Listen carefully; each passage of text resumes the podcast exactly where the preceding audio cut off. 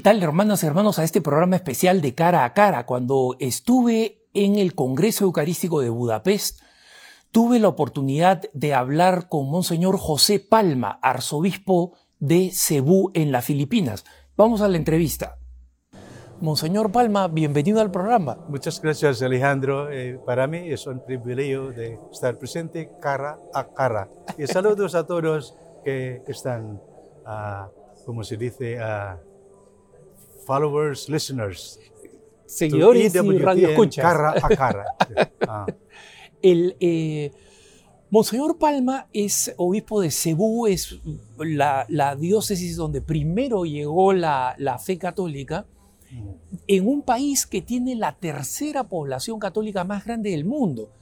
Y son pocos los que conocen o conocemos la vitalidad de la iglesia en Filipinas. Por eso hemos aprovechado que Monseñor eh, Palma está acá con nosotros para hablar un poco de esa iglesia que eh, es una iglesia hermana de la iglesia del mundo hispano, de la iglesia que habla eh, español, porque también fue evangelizada por los españoles, ¿no? Es verdad, Alejandro. Uh, en nuestro país la lengua muy popular es inglés, pero uh, tengo que, o puedo yo hablar español, aunque, como se dice, uh, no, es, perfecto. Primero, regracia mucho, no tanto, la Madre España. Porque 500 años pasados, no, ellos dan la primera Santa Misa y la primera bautismo en nuestro país, en Filipinas. Y por eso, en este año celebramos el cuento centenario, uh, decimos, cristianicismo de Filipinas. ¿Este Muy año? Este año. Ah, felicitaciones, Monseñor. Sí, sí, es un jubileo para nosotros, ¿no? 2021. 500 años pasados, la primera uh, visita de, decimos, el Señor Santo Niño, ¿no? Sí, y, y claro. también, la, como digo, la primera bautismo, el primero bautismo. ¿ah? Y por eso, este año, centenario del, del cristianismo de Filipinas. Y por eso, ¿no? Agradecemos la Madre España, los uh, misioneros, primeramente uh, los agustinos y los siguientes misioneros que uh, evangelizan, ¿no? Evangelizaron, claro, Eh, Filipinas. Evangelizaron los filipinos, ¿no? De nuestro corazón, con sincero, con, con muchas gracias a todos que están parte de este dono de Dios a Filipinas, particularmente ¿no? en Cebu, porque porque Cebu es la, la cuna, ¿no? la cuna de cristianidad en Filipinas. Qué, Ah. qué- qué bueno, Monseñor. ah. Y que tengo entendido que donde está la Catedral de Cebú Ah, está construida encima del lugar donde se celebró la primera misa o se creó, se construyó el primer templo. ve- ve- vecino de este, ¿no? Porque la catedral está destruida durante la guerra. ¿no? Ah, Ah, ok. Pero, pero no hay duda que la primera bautismo ¿no? Ah, están en, eh, estaba en, en Cebu, ¿no? con Queen ah, Reina Buana y Humabon, ¿no? que se llama Filipe. Okay. Ah. El- el- y- el- ¿Cuántas diócesis hay en Filipinas, Monseñor? En este tiempo tenemos 86 diócesis, pero la madre, ah, podemos decir así, es Manila, ¿no? Porque de, de México, de Manila y después Cebu, ¿no? Oh, Manila. Y, y por eso ah, 86 ah, local churches y tenemos más o menos 133 obispos de Filipinas. Wow. Los otros están ah, retirados, pero un poco vivo, ¿no? Ajá. Claro, claro. O sea que es una conferencia episcopal grande. Sí, sí, sí. Podemos decir así. Y Ah, es una, es una, es, el- es una eh, iglesia muy, muy viva, ajá. eh, porque tengo entendido también que no solamente Dios ha sido generoso con las vocaciones en Filipinas, Ajá. sino vocaciones para muchos otros eh, países eh, fuera de Filipinas. ¿no? E- e- Es verdad, creo que sí. ¿no? por ejemplo, fui consagrado obispo de Cebu en pasados tres años, a die- diez años. Eh, por lo menos cada año tengo más o menos 10 ordenaciones sacerdotes, ¿no? Por año. Oh, por año, por Wow. año. Oh, y por así somos ah, muy ah, agradecidos ¿no? a, a- a Dios por este dono, regalo de vocación al sacerdocio y también a los a la vida religiosa. Ah, Sí, el, eh, también, este, eh, Monseñor, eh, hay muchos católicos filipinos Ajá. que están repartidos por eh, el Oriente Medio y por otras partes de, de Asia, ¿no? Es verdad. ¿no? ¿Cómo eh, la conferencia episcopal o algunas diócesis atienden espiritualmente a, e- a estos hermanos filipinos? ¿Cómo, ¿Cómo es el servicio a esos que están en el extranjero? La- para mí, la primera razón por qué tenemos muchos filipinos en varias partes del mundo es por, por causa de ah, trabajo, ¿no? Por- porque en, en nuestro país no tiene trabajo suficiente y por así tienen que, ¿cómo se dice? Ah, Emigrar. e- claro. emigrar. Por ejemplo, tengo tres sobrinos nurses, ¿no? Están en Inglaterra, ¿no? otras partes del mundo. Pero por la cuestión de qué, qué hacemos nos, ¿no? Ah, en este filipinos que están en varios países. Para nosotros, ah, por ejemplo, este año la tema, the, the focus es misioneros, ¿no? Misioneros, ah, misioneros al, al mundo. Y aunque estos son laicos, pero por ejemplo con catequesis y con un reminder, ¿no? que wherever they are, ¿no? Si por ejemplo viven la fe, por ejemplo participan en las, ah, en las actividades de la iglesia, por ejemplo si manifiestan la, el amor de Dios, ¿no? el, las varias ah, vocaciones de- del laico y, por ejemplo, las novenas, procesión, ¿no? Santo Rosario, ¿no? They become, ¿no? Ellos son misioneros, ¿no? En, en estos países. Es- Eh, esta- América, esta- Europa, esa. e- esa es una visión muy, este, muy hermosa y muy fiel al Concilio Vaticano II, eh, Ah. Monseñor, porque los laicos bautizados no son vistos solamente como ovejas que tienen que ser atendidas, Ajá. sino también como evangelizadores. ¿no? Es verdad, es verdad, ¿no? Y, y eso significa que, que Dios eh, usa esta, esta, esta, esta realidad triste de la falta de trabajo en Ujú, Filipinas ujú, sí. para que muchos filipinos vayan a otras partes del mundo y anuncien la fe. ¿no? Sí, es verdad. Por ejemplo, en, en el documento Christi Fidelis Laice, ¿no? Un, un reminder que los laicos es- están también como bautizados, están también misioneros que pueden traer la fe, que pueden participar en la vida de la iglesia y que pueden también, ¿no? Como el, tema de este sínodo, ¿no? Co- Como, como fountain, ¿no? Como fuente, sí. fuente, ¿no? Que pueden también irrigar, ¿no? A- a- la, la gracia, la, la amistad, ¿no? La amicizia, ¿no? Claro. Ah, no, La fraternidad, ¿no? Ah, con, con, con los neighbors, ¿no? Con los prójimos. Claro, Ah. claro. El, eh, monseñor, el- usted eh, en Filipinas hay, eh, ve un clero religioso eh, significativo o la mayor parte del clero es eh, diocesano.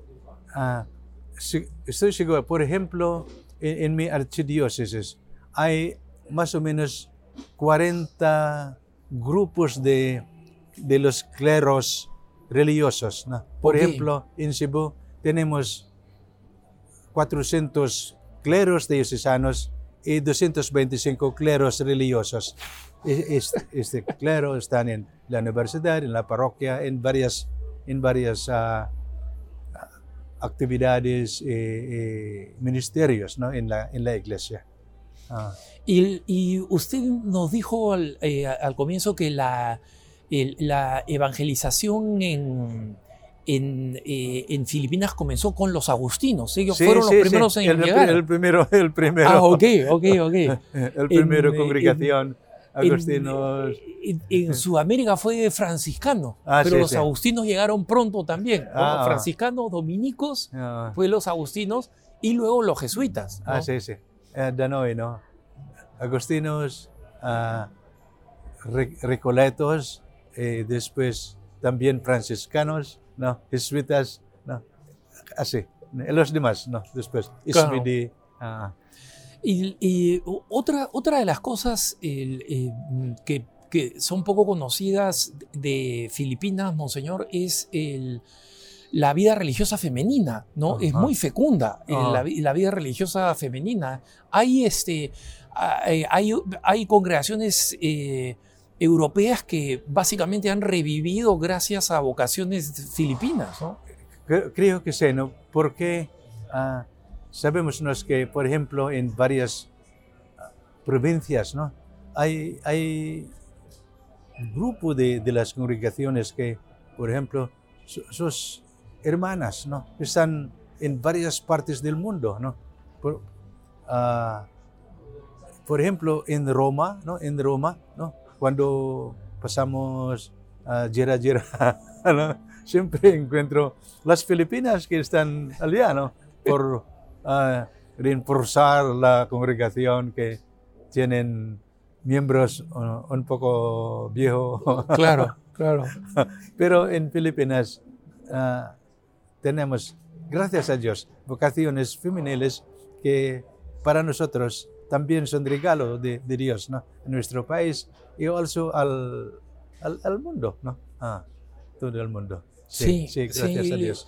Y el- hay congregaciones eh, femeninas, Monseñor, que son eh, que han sido fundadas en Filipinas. Sí, sí. oh. Por, exam- por ejemplo, Religious of the Virgin Mary, RVM, ah, ok, Varias- ok. ah, de los 400 quizás, ¿no? Wow. O, o- o, por ejemplo, ah, Missionary. Therese, ¿no? Más de 350 y altas Religiosas, congregaciones que están femeninas, que están fundadas en Filipinas. Qué, qué- Ah. qué- qué- qué- qué bueno, porque eso es eh, el- cuando hay vocaciones, eh, eh, carismas locales, carismas nativos, esos hablan de la madurez de una iglesia, ¿no? sí, y sí, de, sí. y de- de su presente y de su futuro. Es muy eh, prometedor, ¿no? Sí, sí. ah. Antes de venir acá a Hungría, Monseñor, usted eh, me contó que estuvo en Roma y que el Santo Padre lo recibió. Ah, El- sí, sí, estamos participando en ah, audiencia, general. general, pero como obispo, no, Claro, lo saludó. Sí, solo del sí, Santo sí. Padre. Y le, le preguntó algo de Filipinas el Papa. Quería saber algo de eh, eh. Filipinas. Ah, yo di- digo siempre, Padre, Padre, Santo Padre, ¿no? por favor, de, ya, de ah, que demos su bendición para nuestro ah, cincuentenario aniversario. ¿no? Tengo que decir que he portado también mango, ¿no? que, que el Santo Padre me gusta mucho. Ah, sí, le gusta el mango filipino. filipino. El- el, este, entonces, y, el, y el, este, los mangos, si no es, este, si no es indiscreción, Monseñor, pero los mangos se los entregó ahí mismo al Papa, usted ya los tenía en la mano. No, no, no. Ah, hemos portado en, en, en so, Domus, Domus Marta, ¿no? Ah, de- ya, a la Casa Santa Marta, claro. Y dice recepcionista que este mango solamente al su, a su cuarto. no pedí darle a la cocina. Claro, que no pase en la cocina porque ahí alguien va a meterle cuchillo al... no, el, Ok, el ok. Santo Padre lo quería entero, el Ah. mango filipino. Monseñor, eh, en, eh, ¿usted es original de Cebú? ¿Usted nació en Cebú? No, ah, yo soy de otro, otra provincia en, en Iloilo. Eh, digo ayer, ¿no? Que la nuestra, la nuestra patrona es San, San Isabel de Hungría. ¡Ah! en, en la catedral donde soy ordenado como obispo. Pero cuando soy ordenado como obispo, ordenado como obispo auxiliar de Cebu. Ah, ok, Ah, primero. después de ya, cuántos ok. años ah, vuelve en Cebu como arzobispo. Ok. Ah, Y, y- y- y ¿Cómo surgió eh, su vocación, su llamado al sacerdocio? gracias a Dios que para nosotros, ¿no? Disminuye un poco, pero ah, es bastante per- porque hemos visto la inter- el interés ¿no? de, los, de los niños y también creo que ah, la, la buena, eje- buen ejemplo ¿no? de los sacerdotes también un factor que está que, que da un, ¿cómo se dice? Inspiración ¿no? a Claro. todos. Ah. El- el- el- ¿En su familia practicaban la fe eh, regularmente? Sí, sí, sí. Por- porque, por ejemplo, cuando somos niños pequeños, ¿no? Ah, cada, cada día, ¿no? Por ejemplo, a las seis, la mamá, ¿no? Dice, hoy, viene a casa, oración, ¿no? Y después, Santo Rosario, ¿no? Procesión, con domingo, Santa Misa, ¿no? Así, regular, ¿no? No- Claro, No, no, claro. puede dar un, una razón por qué no. ¿Y, el, y el, eh, ¿cuántos, este, ¿Cuántos hermanos eran en su familia o son en su familia, Monseñor? So- so- somos ah, ocho, ¿no? Pero Ok. tengo nietos, ah, nietos ah, tres, ¿no? Que son sacerdotes. Ah. Ah, ah, eh, somos más Palma. Ok, ok, ok. Ok, Y, solo el- y- y, este, el, ¿Usted para qué diócesis se ordenó? En Jarro, Iloilo. Jarro. Ok, ok. Oh, en es, que digo yo que la nuestra patrona es Santa Isabel, Isabel de Hungría. claro, claro. Ah. Digo, acá los húngaros deben haber estado contentos de saber que, su, Ah, sí, que sí. la patrona de su Oh, diócesis original es Oh, oh, ni más Santa- ni menos que Santa Isabel de Hungría. Sí, sí, es verdad. Ah. El- acá al- a, la- a los, este, a los televidentes les, les estaba contando más, más, más temprano cuando estuve cubriendo, este, Sí, sí. estuve cubriendo el, el evento que Santa Isabel de Hungría este, se casó a los 14 años, Ojo, ojo. este, enviudó a los 20 años y se murió a los 24. O sea que en 10 años se santificó, así que Sí, claro. eso significa que nosotros Sí. podemos Sí. santificarnos este, Es- más rápido, ¿no? Lo más importante que todos, ¿no? Ah, we become saints, ¿no? Así es, Si no, que seamos eh, santos, así es. Todo perdido. Así es, así es, exactamente. Digo, el cardenal Erdo, ¿no? San- Santa Isabel de Hungría era como la Madre Teresa en su tiempo, ¿no? Por su amor al pobre, Sí. a los enfermos, así. Ah. El, y, y, Monseñor, en la, en la arquidiócesis de Ceú, eh, ¿cuál es el, eh, la- las obras, ¿cuáles son las obras de caridad de la iglesia más importantes? ¿Cuáles son las necesidades más urgentes que usted ve en su arquidiócesis, en Ok. Ceú? Ok. A- Ahora, ¿no? Particularmente después de ah, este eh, Congreso Internacional Eucarística, ¿no? Como fruto, ¿no? Como de, de Eucarística. Pro- probablemente las tres importantes ah, direcciones. Una, ¿no? decimos que tenemos que reforzar la vida espiritual pastoral de los cleros. Para nosotros es muy importante porque ah, la Eucaristía necesita los servicios de, los cleros. eh, con la vida espiritual pastoral está dedicada 100% al Dios, ¿no? al, a los prójimos. E- Es muy importante. Segundo, ah, también tenemos este revival, revivimiento, ¿no? Claro, de, de la vocación del laico, del laico. Porque años tiempos ah, tiene impresión que los laicos están you know, a un costado, en segunda clase.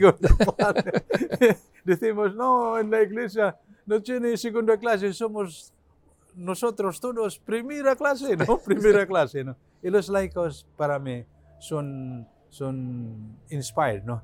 Ah, Inspirados. participar en la vida de la iglesia. ¿no? Y también porque hay tantas pobres ¿no? en, en nuestro país. El- la dirección de, de, de caridad, por ejemplo, a los, a los pobres, los, los niños en la estrada, en la, En la calle. en la calle y también algunas, algunas ah, projects, ¿no? Por educación de los, you know, de los pobres, así, ¿no? Ah, para nosotros están los, los tres más importantes direcciones que, que tenemos, ¿no? En, en este tiempo. Hay varias, ¿cómo se dice? Direcciones ah, y, y también proyectos, ¿no? Pero ah, estos tres son los más importantes. El, eh, Monseñor, en el caso de, de los niños de la calle, Ah, eh, ese es un problema que también es muy común en América Latina. ¿no? sí, sí. ah.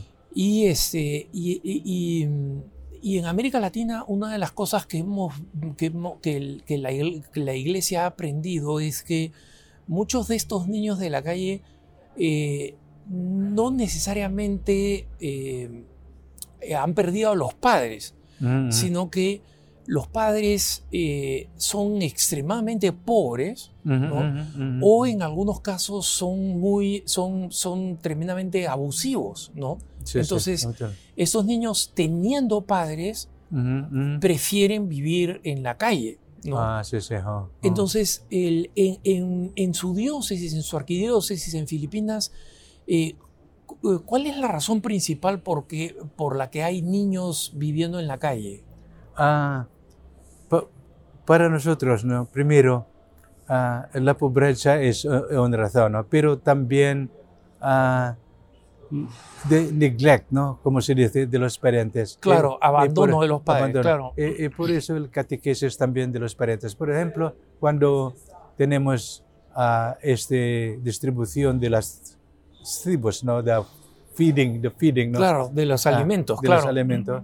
Eh, no solamente feeding, ¿no? Porque ah, cuando, cuando tenemos feeding, necesitamos que tenemos outreach a sus, a sus ah, parientes, ¿no? A sus Claro, parents. claro. Eh, si, si hay posibilidad, por ejemplo, de tener trabajo para ellos, para que, ¿no? A recuperar la dignidad, así, ¿no? Claro, Ah, claro. Este también es la programa, la programa de, de las parroquias, ¿no? Las parroquias eh, de dirección, ¿no? De, del ar- archidiócesis. Ese, ese es muy bueno, eh, Monseñor, eh, porque eh, en realidad la mejor manera de rescatar a los, a los niños es rescatando a toda la familia. ¿no? Mm, Sí, sí, sí. Hay una experiencia en, en Ecuador Ajá, ajá. eh, muy similar, o sea que ve, este ve- ve tratar de rescatar a los niños de la calle Ajá. buscando eh, a los padres y ayudándolos Eh, sí. en sus necesidades y también dándoles recursos psicológicos o espirituales para que puedan Sí, mejorar como padres, ¿no? Sí, sí, y sí. entonces así se rescata a la familia, que es algo muy importante Ah, ah. para la iglesia, ¿no? Sí, sí,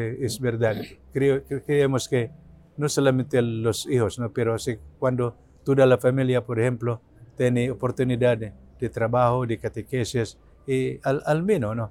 La realización que la, eh, la- el futuro de la familia es el futuro de todos los miembros, no, no solamente los, lo- los niños. Ah, Claro, claro. Ah, y, y es el futuro de la iglesia también porque ahí es donde surgen las vocaciones, ¿no? Sí, sí, sí, ah, es verdad. Ah, ah.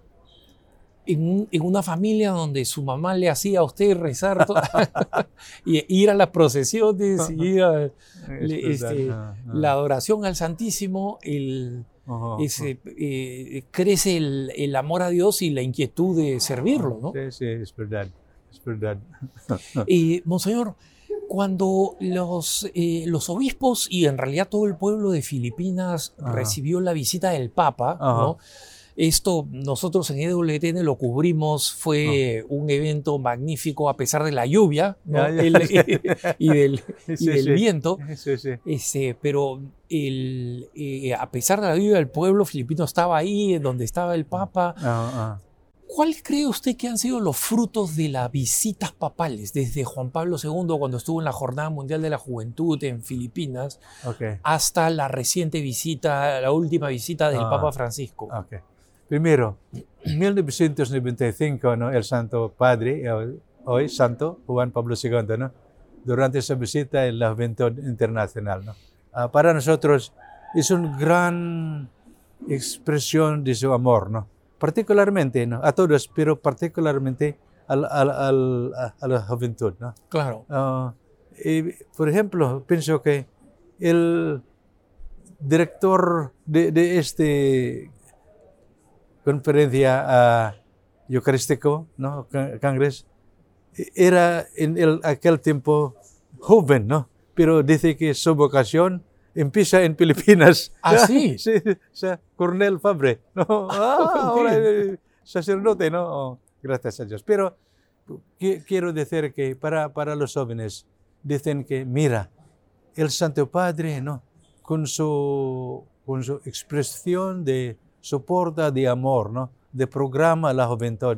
Dicen que somos no solamente el futuro, pero también la presente de la Así iglesia. es, así Pues, es. ¿Por qué? Por su número y también por, por todos que ellos hacen, ¿no?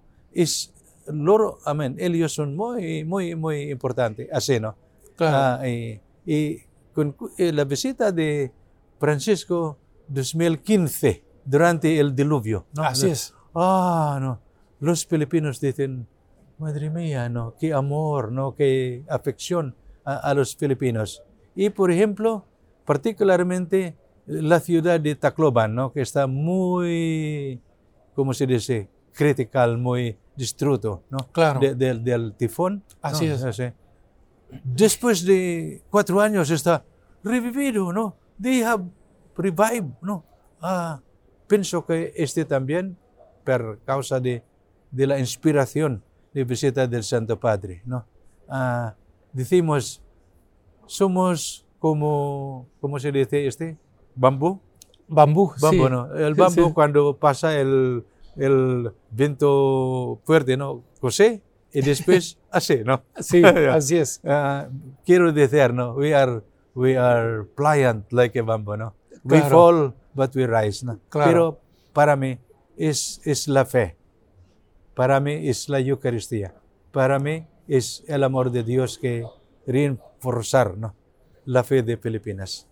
Ah. Qué, qué- qué bueno y qué hermoso, Monseñor, porque antes de sentarnos acá, eh, yo le contaba que soy del Perú, Ajá. de donde viene Santa Rosa de Lima. Ya, sí, sí, y usted me me dijo. Santa Rosa, Sí. Santa Rosa de Lima y San Martín de Porres son muy populares en, Sí, en muy Filipinas. popular, sí, sí. hemos visitado, ¿no?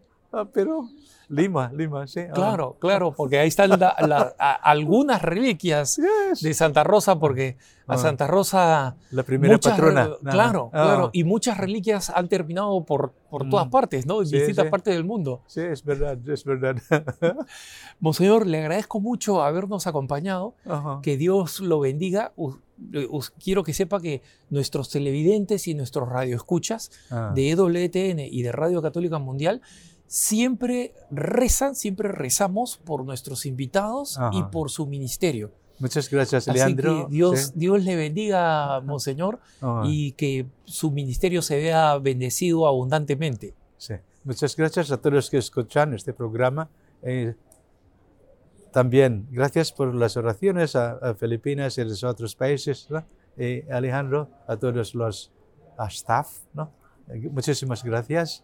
Eh, gracias a nuestra Madre España porque ellos dan, o como se dice, Nos trajeron el Ah, Evangelio. claro, el Evangelio. Muchísimas gracias. Eh, saludos de Budapest. Esta ha sido la entrevista con Monseñor Palma. Nosotros vamos a una pausa y volvemos con preguntas y respuestas. No se vayan.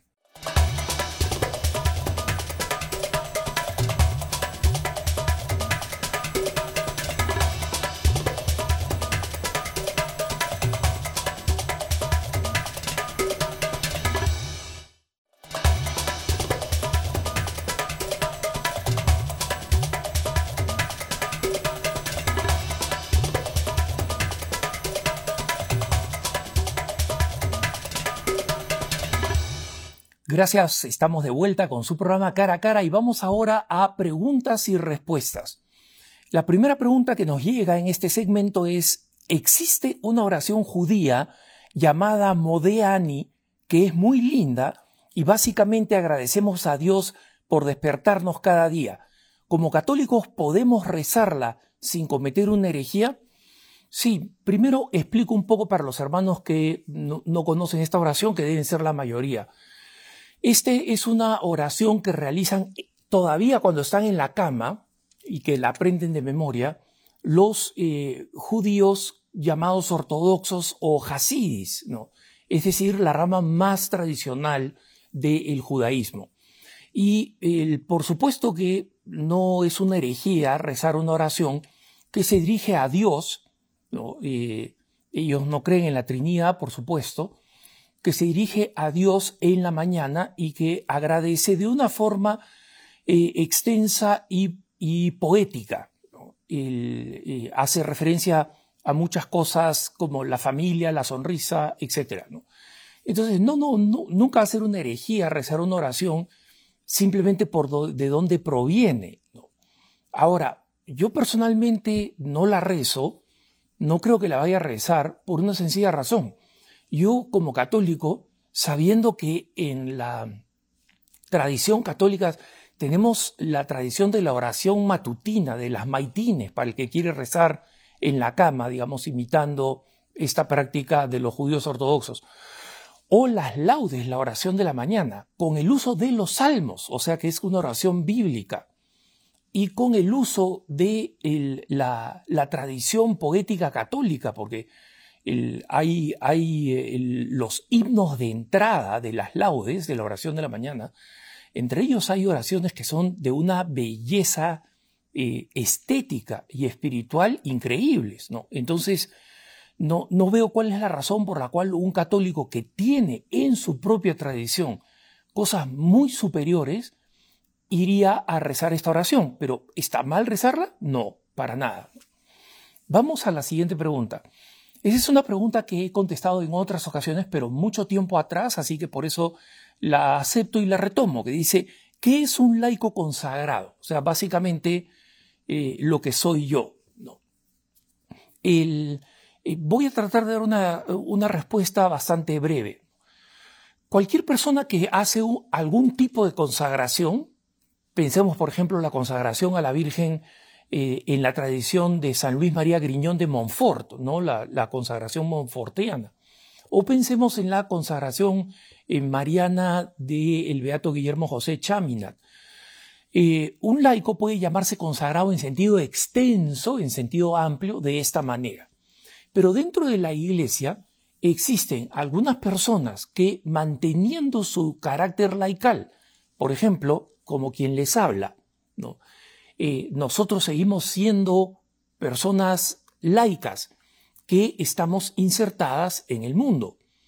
Yo trabajo como periodista, pero al mismo tiempo realizamos unas promesas que son muy parecidas a los votos religiosos, no son votos religiosos, hay una diferencia canónica que no vale la pena, eh, digamos, detallar ahora, pero yo soy una, una persona que realiza estas promesas de celibato, de obediencia, eh, vivo en comunidad, y eso qué cosa hace? Hace como explicaba San Pablo, da la libertad de poder dedicarse exclusivamente a las obras de evangelización. Hay varones, hay mujeres que realizan estos votos, algunos de una forma privada, siempre insertados en la iglesia, siempre con una dirección espiritual sólida, y eh, es una vocación que permite a, personas que han sido llamadas por Dios, porque son un llamado de Dios, no un capricho, ¿no? y, en consecuencia es fruto de un discernimiento, un discernimiento que se tiene que hacer acompañado de un, de un director espiritual. Y a través de ese discernimiento, uno finalmente toma la decisión y se compromete de por vida, como es mi caso. Y entonces, consagrado, puedo dedicar el 100% de mis energías a la evangelización como Dios me pide a mí. ¿no? Entonces, eh, las, vocaciones al interior de la iglesia no se comparan las unas con las otras, se comparan con Dios, o sea, ¿qué es lo que Dios quiere de mí? Y así como llama a algunas personas al sacerdocio y otras a la vida matrimonial, a muchos otros nos ha llamado, varones y mujeres, a este estado de consagración laical. Normalmente, normalmente, al interior de un movimiento o de una espiritualidad. Vamos a la siguiente pregunta. ¿Puedes explicar la diferencia de el final de los tiempos y del fin del mundo o la segunda venida de Jesucristo, yo sé de dónde viene esta pregunta, hermanos, y es que eh, como ahora tenemos un gran movimiento de eh, catastrofista y milenarista, ¿no? que está anunciando que se acerca el fin de los tiempos, eh, tenemos muchos supuestos profetas, no voy a llamarles pseudo profetas, porque no sabemos si alguno efectivamente es inspirado por Dios, ¿no? Pero lo que sabemos es que ninguno de ellos ha sido aprobado por la iglesia, Y varias veces que digo esto, los que son seguidores, eh, entusiastas de quienes prometen o anuncian a nombre de Dios, de la Virgen María, de los ángeles, eh, la venida de este momento catastrófico, eh, siempre dicen, no, no, esta, esta persona no dice nada en contra de la enseñanza de la iglesia, que primero no es cierto, algunas de estas personas dicen cosas que son contrarias a las enseñanzas de la iglesia. Lo que pasa es que sus seguidores no conocen las enseñanzas de la iglesia y en consecuencia dicen que eh, no, no, no van en contra de las enseñanzas porque eso es lo que quieren creer. Entonces, para los que me preguntan, oye, ¿cómo hago con esta persona que es amiga mía, que es un buen católico, es una buena católica, pero siguen a este padre tal, a esta mística tal? Mira, ahí hay una cierta cerrazón que yo no entiendo, que es misteriosa, y rezo por esas personas y especialmente por todas las personas que tienen muy buena fe y buena voluntad. Pero entrando a este tema del de, eh, fin de los tiempos, cada vez que se les dice a ellos, eh, la frase bíblica y la enseñanza insistente de Jesucristo y de San Pablo, de que no sabemos el día ni la hora, ¿no? de cuándo va a ser la segunda venida o eh, el, el, fin del mundo, ellos dicen, no, no, es que no es el fin del mundo, es el fin de los tiempos. Y, y por eso es que algunos fieles que han escuchado esta respuesta preguntan cuál es la diferencia entre uno y el otro. Mira, solamente hay una diferencia entre el fin de los tiempos y el fin del mundo para una herejía que es común entre algunas denominaciones protestantes, algunas, por si acaso, no todas, que son conocidas como milenaristas. ¿no? ¿Y qué, cuáles son estas eh, eh, eh, denominaciones y qué es la herejía milenarista? Es creer que va a haber un un momento de revelación, ¿no? de una catástrofe final que va a marcar supuestamente el fin de los tiempos, entre comillas, lo cual no, no, no tiene mucho sentido porque mientras nosotros sigamos en este cuerpo mortal, vamos a estar en medio de los tiempos. Cualquier ser humano pre-salvación eterna está en el tiempo, no hay cómo salirse del tiempo. Pero lo que ellos dicen es que va a venir un milenio, los evangélicos básicamente, eh, estos evangélicos separan la, la segunda venida de Jesucristo de, esta, de este momento. Para algunos va a ser el rapto, ¿no? algunos iban a ser llevados, otros se van a quedar acá abajo. Para otros va a ser este momento de, de inflexión que es una creencia totalmente protestante. ¿no? Y suponen que después de eso van a venir unos mil años, de ahí el nombre milenarismo de esta de esta herejía, van a venir mil años antes del juicio universal y de la segunda venida de Jesucristo, ¿no? Donde va a ser la gran batalla final contra el demonio, etc. Esa separación no es una interpretación católica de el, de eh, el, Apocalipsis, ¿no? Y no es una interpretación católica de cómo va a ser el fin del mundo. San Pablo ya nos dice, las trompetas sonarán y los muertos resucitarán y, ese, eh, y nosotros eh, seremos elevados o seremos levantados. ¿no?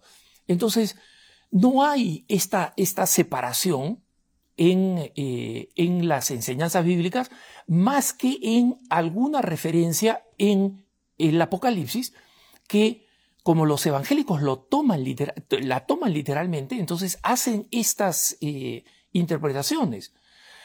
Pero eh, para nosotros los católicos, el libro del Apocalipsis es un libro repleto de, de, eh, referencias místicas, alegóricas y simbólicas.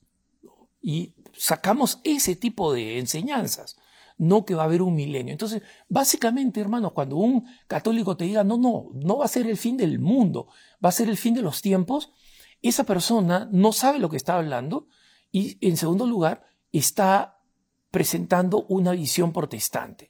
Y lo mejor que puedes hacer es decirle, ¿cuál es la diferencia? Explícame tú cuál es la diferencia. Si tú mencionas algún pseudomístico o supuesto vidente que dice que este va a ser el fin de los tiempos y no el fin del mundo, dile que te explique cuál es la diferencia. ¿no? Porque él, debe, de, él o ella deben entender la diferencia. Y si te dicen algo es que no, primero va a venir, después van a pasar mil años, ya sabes que es una herejía milenarista y que los católicos no creemos en eso. Vamos a la próxima pregunta. Eh, una persona me pregunta, ¿es pecado vender productos comestibles que han sido denunciados por tener una conexión con el aborto en su línea de producción? Miren, esto nos remonta a discusiones que hemos tenido sobre la vacuna del COVID. Eh, y no quiero entrar a todas las dificultades de lo que es una decisión moral al interior de la Iglesia.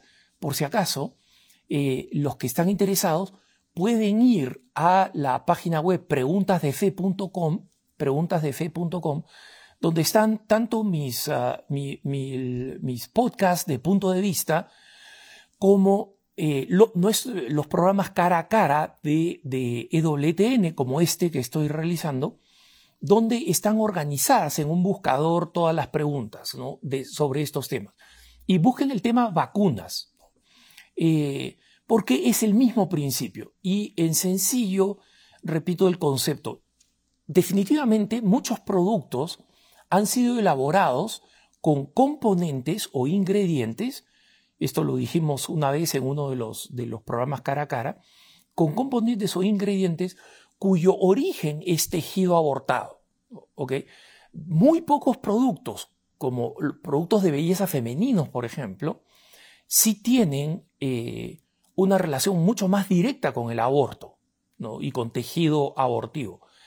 Pero en el caso de los alimentos, especialmente a través de los saborizantes, este hermano pregunta y dice que si, si, se pueden vender productos que sabemos que han tenido un origen remoto, y esta es la palabra importante, la palabra clave, remoto, en tejido abortivo. ¿no? Entonces, ¿qué sucede? Una cooperación remota con el mal es una cooperación que un católico puede aceptar porque la, la cooperación no es directa, yo no he generado ese mal, la cooperación no es cercana, no es inmediata, no es formal, o sea, no, hay, no, no, no me conecta a mí con el hecho malo, ¿no? y me conecta solamente el hecho de que yo consumo ese producto. Entonces, esa conexión remota con el mal moral permite que un cristiano pueda recurrir a ese producto, especialmente si es demasiado difícil saber cuál producto tiene esta, este origen y qué otro producto no, y si no existen alternativas a ese producto. Entonces, un cristiano que tiene un problema real de conciencia puede decir, mira, voy a bajarme la lista que, eh, eh, que existe en Internet para saber todos los productos que tienen alguna vinculación con, componentes de origen eh, abortista y puede decir voy a abstenerme de esto. en buen, alguien que tiene una conciencia delicada, si lo decide en conciencia, lo puede hacer. Pero una persona que tiene una bodega y que, tiene, y que vende productos eh, de, consumo, especialmente productos alimenticios, no está eh, cometiendo un mal moral si vende estos productos, ¿no? Que, tienen, como digo, una conexión remota con el mal. Entonces, una persona puede tener la conciencia suficientemente delicada como para decir, yo no quiero venderlos. La iglesia reconoce ese derecho pero no reconoce el derecho de que esa persona diga que ese es el estándar moral para todos. No, no, la iglesia establece el estándar moral. ¿no? Y la iglesia nos dice, cuando hay una cooperación remota, el católico en buena conciencia puede hacer uso o participar de ese sistema. Por ejemplo, comprar en los supermercados, hermanos, está conectado con una cantidad enorme de injusticias en el producto, eh, en la manera en que el producto ha llegado ahí al supermercado. ¿no? Bajos precios, posible explotación, son cosas que nosotros no sabemos. Entonces, la, la cooperación con el mal, la cooperación remota con el mal, es prácticamente inevitable, remota, ojo, ¿ah? es prácticamente inevitable cuando utilizamos un buscador en Internet, por las conexiones que ese buscador pueda tener con, con, obras malas, cuando compramos en un supermercado, probablemente cuando nos subimos a nuestro automóvil y lo manejamos. Entonces, sí, una persona puede tener una conciencia delicada y decidir no participo de estas cosas que tienen un mal remoto, ¿no? Y esa persona, cada cristiano tiene el derecho de hacerlo. La iglesia le reconoce el derecho de actuar según su propia conciencia bien informada, no, no según el capricho, que es distinto, pero según la propia conciencia bien informada. Vamos a la próxima eh, pregunta. Dice, últimamente hemos presenciado beatificaciones de personas que hace poco estaban con nosotros, como Carlo Acutis o María Gulleri Echeverría Chiquitunga, eh, eh, este es en, en Paraguay. ¿no? Quisiera saber cómo se probaron sus milagros para la beatificación. Mira, hermano, el, este, milagro es relativamente sencillo, es en realidad bastante sencillo. Lo difícil del proceso es probar la heroicidad de virtudes. Ese es el tema. Ese es el que pone realmente a un cristiano, a, a un católico, en la vía de la beatificación y posteriormente de la canonización. Porque el milagro lo produce Dios. ¿no? Entonces, eh, sucede una obra, un, acto que no puede ser explicado por la ciencia. Ese es el milagro, ¿no? La ruptura de las leyes naturales. Eh, algo debía ir para abajo y San Martín de Porres, por ejemplo, ¿no? o eh, San José Cupertino detenían las cosas en el aire. O en el caso de San José Cupertino, él mismo volaba. ¿no? Entonces, e, es un milagro cuando se rompen las leyes de, eh, del orden natural. Y la sanación de una persona que está médicamente, confirmadamente, digamos, desahuciada, ese es uno de los casos, como sucedió en el milagro de Carlo Acutis. Pero para eso ha existido una, una, una exhibición, una, investigación muy a fondo de qué cosa eh, es lo que constituía la vida cristiana de estas personas. Pensemos en Carlo Acutis o de Chiquitunga. Los que investigan esta causa en la Congregación para la Causa de los Santos y la investigan primero en la diócesis, ¿no? Son personas que ponen historiadores, investigadores, a ver si estos candidatos han vivido su vida de manera heroica. Entonces, algunas personas que en, la iglesia que están acostumbradas a los grandes antiguos santos sienten pues que estos santos que estuvieron con nosotros, que se murieron hace poco, son como un poco escurridizos, ¿no? O sea, cómo hacían terminado en el altar junto con Santo Tomás de Aquino, junto con San Pablo, junto con San Agustín, por el misterio de la santidad. Y, justamente San Juan Pablo II modificó la forma ¿no? de investigar el proceso de santidad, estableciendo después de la muerte de un posible candidato cinco años de espera, para que no sea el entusiasmo. Yo lo conocí, esta persona era buenísima, debería ser santa. en cinco años ese entusiasmo declina. Y en consecuencia, ahí es cuando recién se comienzan estas causas y se comienzan a investigar. Y lo bueno es que existen testigos que están vivos. Son testigos que pueden decir, mira, esta persona vivió así, esta persona hizo esto. Entonces, se escuchan a las personas que tienen críticas contra esta persona. Mira, no, este, a mí me trató mal, etc. Existen testigos. Entonces, por eso la causa, cada vez vamos a ver santos que están más cercanos a nosotros, como San Juan Pablo II, porque son eh, santos cuyos testigos están todavía vivos. Entonces, después, la iglesia, una vez que declaró la heroicidad de virtudes, es decir, que estas personas no solamente fueron buenas cristianas, sino que vivieron las virtudes en grado heroico, es decir, a un costo alto para la persona. Entonces, cuando vivieron esas virtudes en grado heroico, la iglesia lo deja ahí hasta que aparezca el milagro. En el caso de Carlo Acutis, en Brasil un niño tenía una condición eh, fatal y esa condición de forma inmediata desapareció. Y desapareció por la intercesión del beato Carlo Acutis. Una vez que los médicos, la iglesia no hace ningún esfuerzo ahí, una vez que los médicos, si los médicos no confirman esto es inexplicable desde el punto de vista científico, eso es lo que necesita la iglesia, médicos que confirmen eso, y especialmente los médicos que estuvieron tratando el caso. Entonces, no buscan un médico católico para que explique y para que de alguna manera la haga fácil. Al contrario, la iglesia espera. Y si hay un caso que es médica y científicamente demostrado completamente, entonces ahí dice, ok, aceptamos el milagro y viene la beatificación y posteriormente con otro milagro, la canonización. Eh, sigamos con la próxima pregunta. En, en el canal History Channel dicen que el Papa Silvestre II estuvo implicado con brujería, extraterrestres y la inteligencia artificial. ¿Qué dice la iglesia? La iglesia no dice nada, hermano, lo que dice es la historia. Entonces, esto te puedo decir. Cada vez que veas en History Channel un documental que se refiera a alguien de la iglesia, no le creas. No le creas. ¿Por qué? Porque esos documentales se llaman históricos y, están en el History Channel, no en el canal supuestamente de la historia, pero es eh, absolutamente aberrante en las fuentes a las que recurren.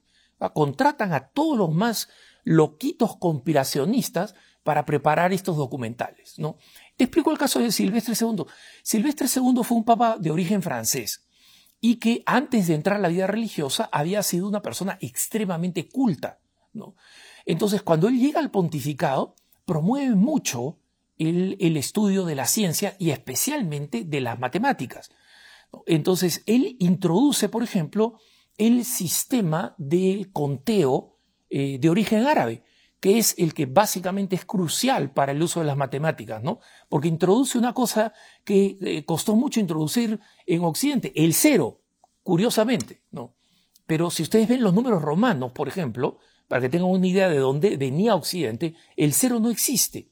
Entonces traten de pensar en aritmética, álgebra, geometría, geometría del espacio, trigonometría, lo que quieran, sin el cero, imposible, ¿no? Entonces, él hizo estas cosas, fue un, papa tremendamente respetado, él fue el papa que envió eh, la corona al, rey Sebastián, al primer rey cristiano de Hungría, y cuando murió, había un monje que, eh, un, monje británico que era su detractor y lo detestaba. Y en consecuencia escribió esta historia completamente falsa, diciendo que antes de ser papa, él había hecho un pacto con el demonio, que se había metido en magia negra con los musulmanes en el sur de España, que está en ese entonces dominado por los musulmanes, ¿no? y que había construido una cabeza de bronce que era capaz de responderle sí o no. Imagínense ustedes, estamos hablando del año 1000, ¿no? Entonces, según ellos había esta, él había inventado hace mil años una cabeza de bronce que le respondía a las preguntas sí o no. O sea, había inventado una computadora de bronce. ¿no? Pero, claro, ahora dicen inteligencia artificial. Papá nunca hizo eso. ¿Quién podía hacer en el año 1000 una cabeza de bronce que hablara, dijera sí o no? Entonces, ¿qué es el papa de los extraterrestres, la inteligencia artificial? todo basura, basura, donde existen numerosísimas fuentes confirmadas de las enseñanzas y de la vida del Papa Silvestre II, y ellos decidieron encontrar este papelucho que está en la historia, está incluso en, en la Biblioteca Vaticana, ¿no? Esta versión ridícula que se conserva simplemente como testimonio de cómo un tipo amargado podía inventar una historia completamente bizarra y absurda, ¿no? Y esa eh, eh, falsa historia, bizarra y absurda, terminó en el History Channel. Eso es lo que termina, cuando se trata de temas católicos, usualmente en el History Channel. Muchas gracias por habernos acompañado. Eh, no se olviden que nuestro correo electrónico es cara a cara arroba ewtn.com, cara a cara arroba ewtn.com. Los dejo como siempre en la mejor información y contenido católico en EWTN Radio Católica Mundial. Hasta la próxima, no se olviden de rezar por mí.